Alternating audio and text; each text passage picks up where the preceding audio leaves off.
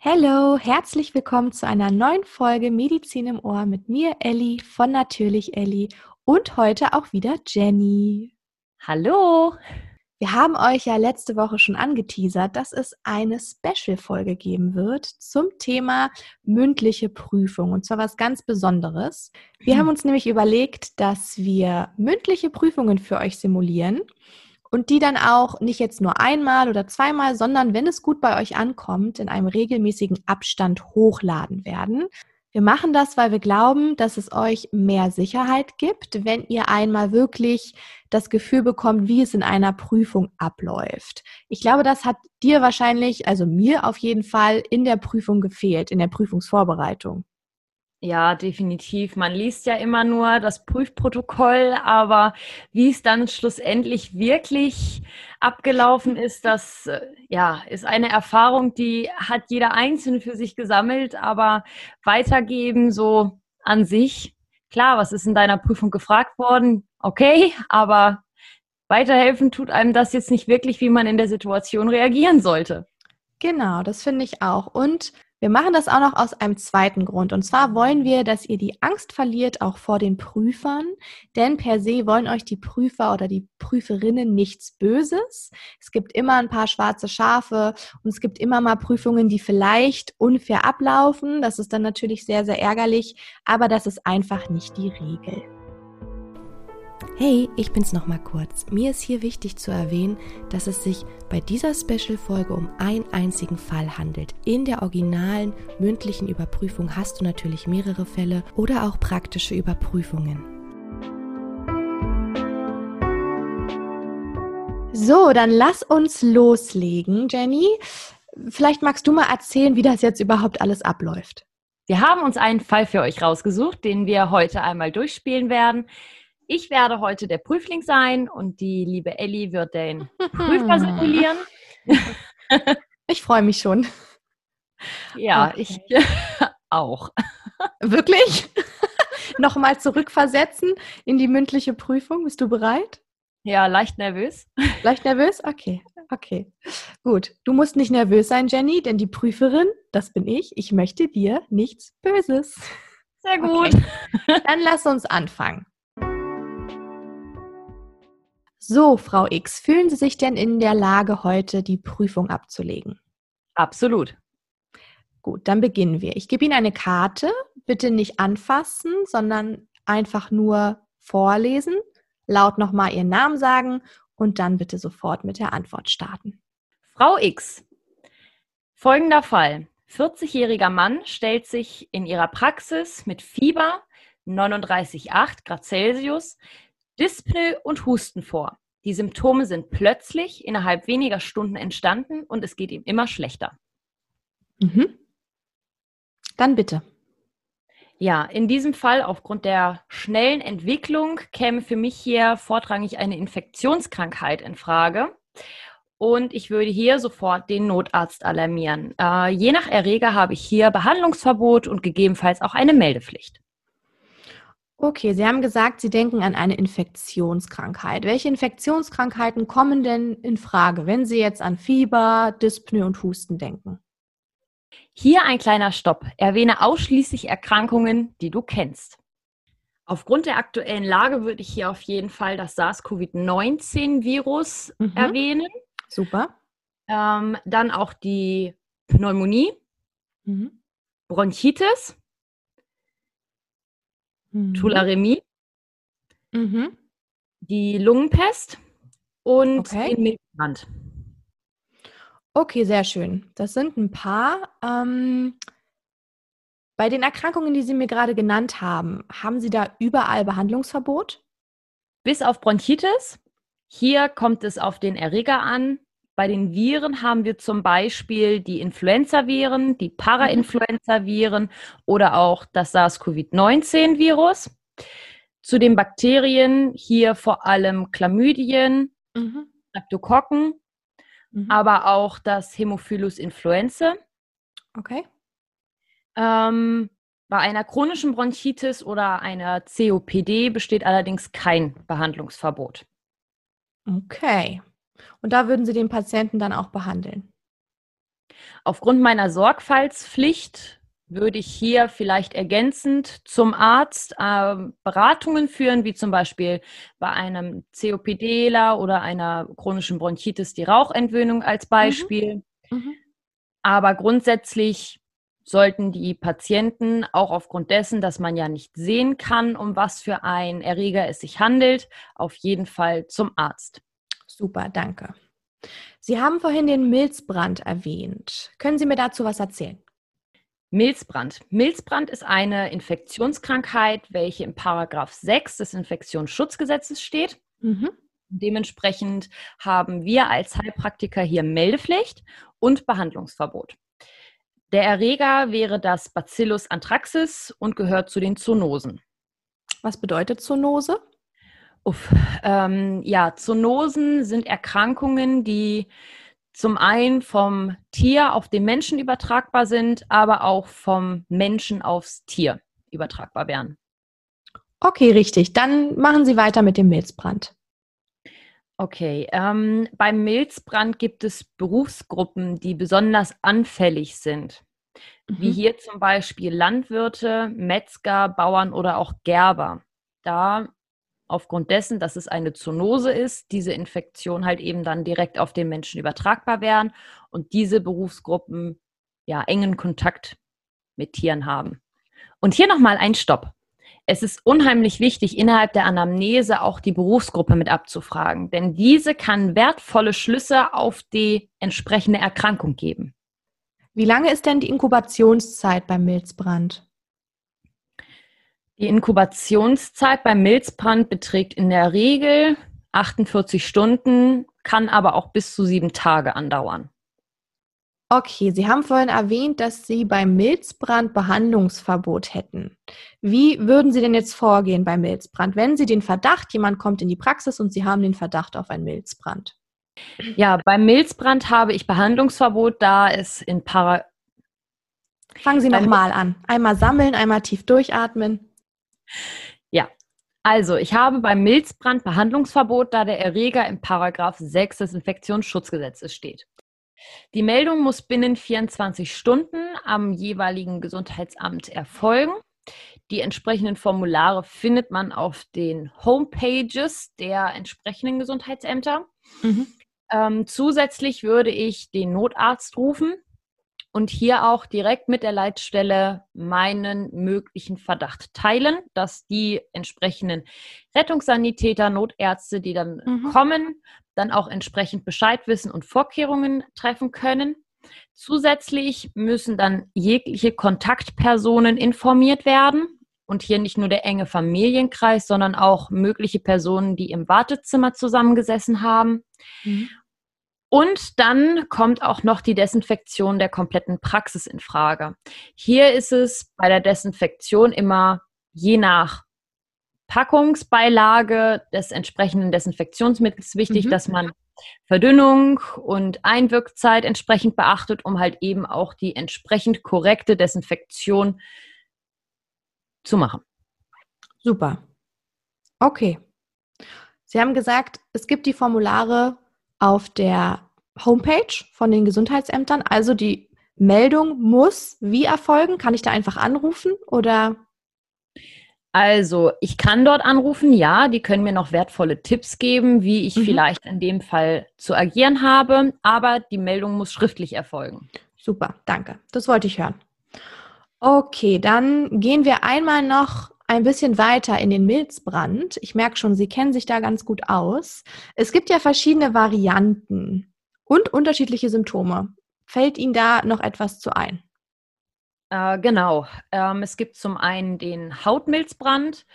Der Hautmilzbrand würde sich äh, zum Beispiel äußern mit einer schmerzlosen Entzündung, die sich dann zu einer Papel bildet, mhm. die dann im Verlauf zum typischen Milzkarbunkel wird. Mhm. Zusätzlich habe ich lokale äh, Ödembildungen und Lymphknotenschwellungen. Mhm. Und im Verlauf, wenn es nicht rechtzeitig behandelt wird, kann es hier zu hohem Fieber und Kreislaufproblemen kommen. Mhm. Dann gibt es den Darmmilzbrand. Hier haben wir vorrangig hämorrhagische Darmentzündungen mit blutig wässrigem Durchfall, mhm. Bauchschmerzen, Übelkeit, aber auch Bluterbrechen, Hämatemesis und die Splenomegalie mit brandiger Verfärbung. Mhm. Und die Splenomegalie ist was? Die Milzvergrößerung, Schwellung. Okay. Milzschwellung. Genau, super. Okay, ähm, hämorrhagische Darmentzündung haben Sie gerade erwähnt. Äh, was bedeutet hämorrhagisch hier? Hämorrhagisch bedeutet das Blut betreffend. Mhm. Ähm, und jetzt in dem Zusammenhang mit dem Darmmilzbrand ähm, ist es eine Art Gastroenteritis, die mhm. durch die Exotoxine von, dem, von den Milzbrandbakterien entsteht und hier dann im Darm dann zu ja, schweren Entzündungsprozessen führt, die sich dann mit blutigen Durchfällen äußern können und schwerwiegende Komplikationen als Folge haben. Okay, und Sie haben gerade den Hautmilzbrand erwähnt und den Darmmilzbrand. Was gibt, fällt Ihnen sonst noch eine Form vom Milzbrand ein? Ja, den Lungenmilzbrand. Ähm, mhm. Der Lungenmilzbrand äußert sich zu Anfang gern als ja, Grippe. Mhm. Und ähm, wir haben hier zu Anfang ja hohes Fieber, auch im plötzlichen Beginn, Husten, Atemnot. Der Husten ist vorrangig auch mit blutigem Auswurf. Mhm und ja, ähnelt dann am Anfang eher einer ja, Influenza zum Beispiel oder einer Pneumonie. Mhm. Okay, das hatten Sie ja vorhin schon gesagt. Deswegen ist es auch so wichtig, wenn Sie eben nicht wissen, welcher Erreger das ist, einen Patienten mit diesen Symptomen erstmal sofort zum Arzt zu schicken. Das hatten Sie ganz korrekt gesagt. Sehr schön. Okay, jetzt fehlen mir nur noch die Übertragungswege. Ja, ähm, der Hautmilzbrand äh, wird durch kleine Wunden innerhalb der Hautbarriere übertragen, ähm, mhm. also per Kontaktinfektion. Der Darmmilzbrand wird über kontaminiertes Fleisch übertragen mhm. Und der Lungenmilzbrand durch kontaminierte Stäube und da dann per Inhalation. Sehr schön, okay. Gibt es eine Form vom Milzbrand, der besonders schwerwiegende Komplikationen hervorruft? Grundsätzlich ähm, haben alle Milzbrandformen schwere Komplikationen, weil alle Formen zur Sepsis führen können und damit einen lebensbedrohlichen Zustand darstellen. Aber mhm. beim Lungenmilzbrand ähm, ist ja das am häufigsten der Fall und leider auch der die Form, die am ehesten zum Tode führen würde. Gut, nehmen wir an, Sie haben jetzt den Patienten zum Arzt geschickt, der ist jetzt beim Arzt. Wie wird hier die Diagnose gestellt? Wie geht es weiter? Ja, ähm, ja, die Kernaspekte innerhalb der Diagnostik ähm, ist zum einen das klinische Bild, hier vor allem dann das Fieber und die Dyspnoe. Ähm, aber der Arzt kann halt auch noch ja, einen röntgenologischen Nachweis machen und würde dann halt dadurch die Diagnose bestätigen. Okay, und wie würde dann der Arzt den Milzbrand behandeln oder gibt es irgendwelche Prophylaxen? Äh, grundsätzlich, da es sich hier um ein Bakterium handelt, wird hier mit Antibiotika therapiert. Mhm. Zusätzlich, da es ja auch eine Infektionskrankheit ist, die im Paragraph 6 steht, wird der Patient unter Quarantäne gesetzt. Zusätzlich kann man sogenannte Chemoprophylaktika machen. Das, wenn man ja, in Kontakt getreten ist mit einem kontaminierten Tier, ähm, werden halt eben sogenannte Chemoprophylaxen gemacht. Ähm, und es gibt auch Impfungen. Diese werden allerdings in Deutschland nicht empfohlen. Okay. Und ansonsten wäre es präventiv, dass ja diejenigen Berufsgruppen, die mit Tieren in Kontakt kommen, dass die halt eben über entsprechende Hygienemaßnahmen Bescheid wissen und hier dann auch eine entsprechende Aufklärung stattfindet, weil der Milzbrand ja eine schwerwiegende Erkrankung ist.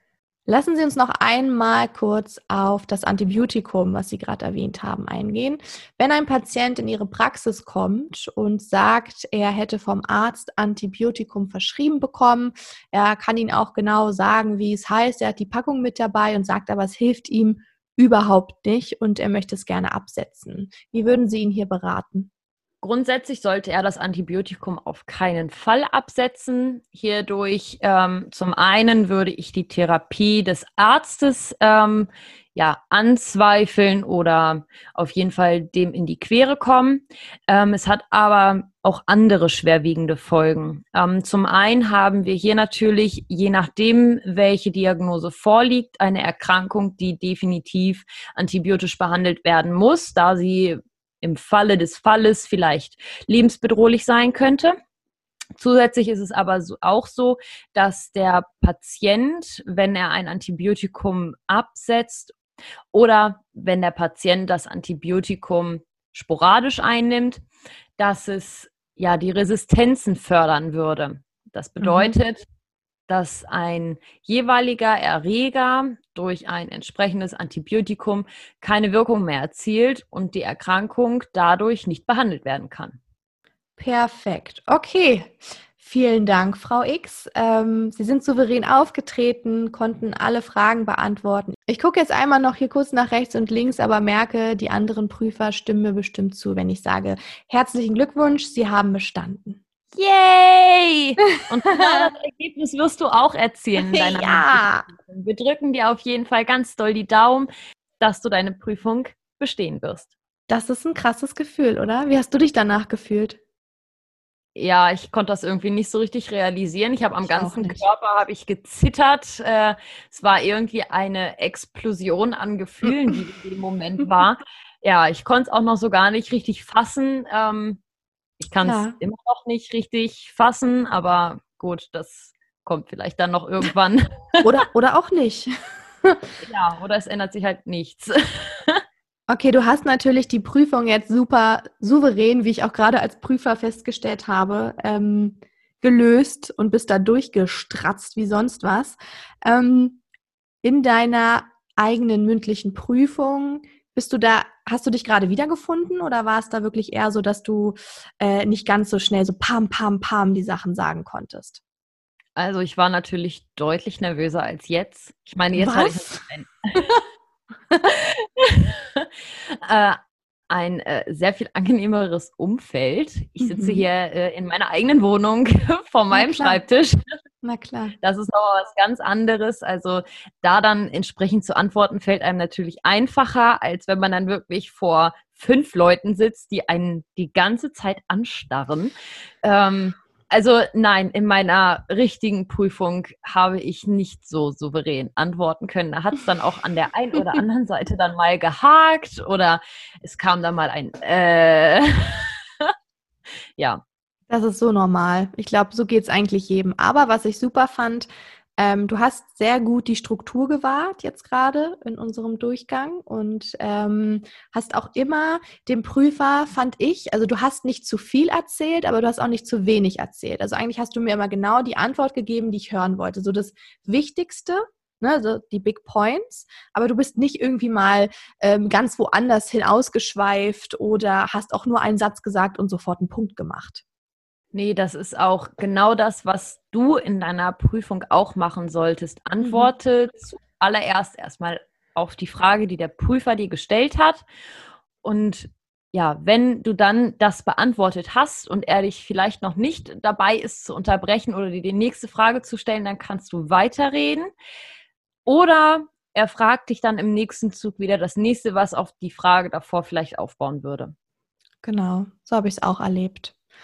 Okay, dann war das unsere erste Special-Folge. Vielen Dank, dass du dich hast prüfen lassen, Jenny.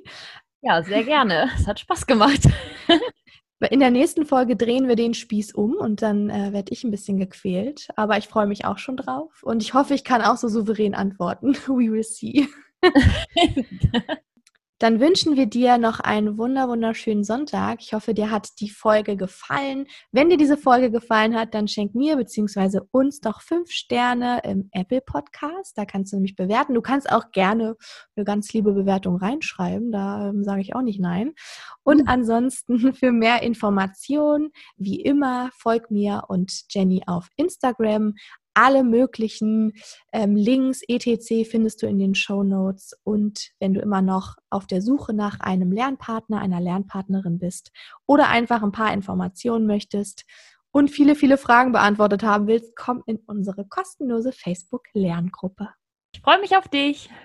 Okay, dann habt du auch einen schönen Sonntag, Jenny. Ja, den wünsche ich dir auch. Und bis zum nächsten Mal, wenn du mich quälst. Ja. Ciao. Tschüss. Hi und schon wieder ich. Ich wollte dich nur noch darauf aufmerksam machen, dass das kostenlose Lernplan Freebie endlich online ist. Ich verlinke dir alles in den Show Notes und viel Spaß dabei.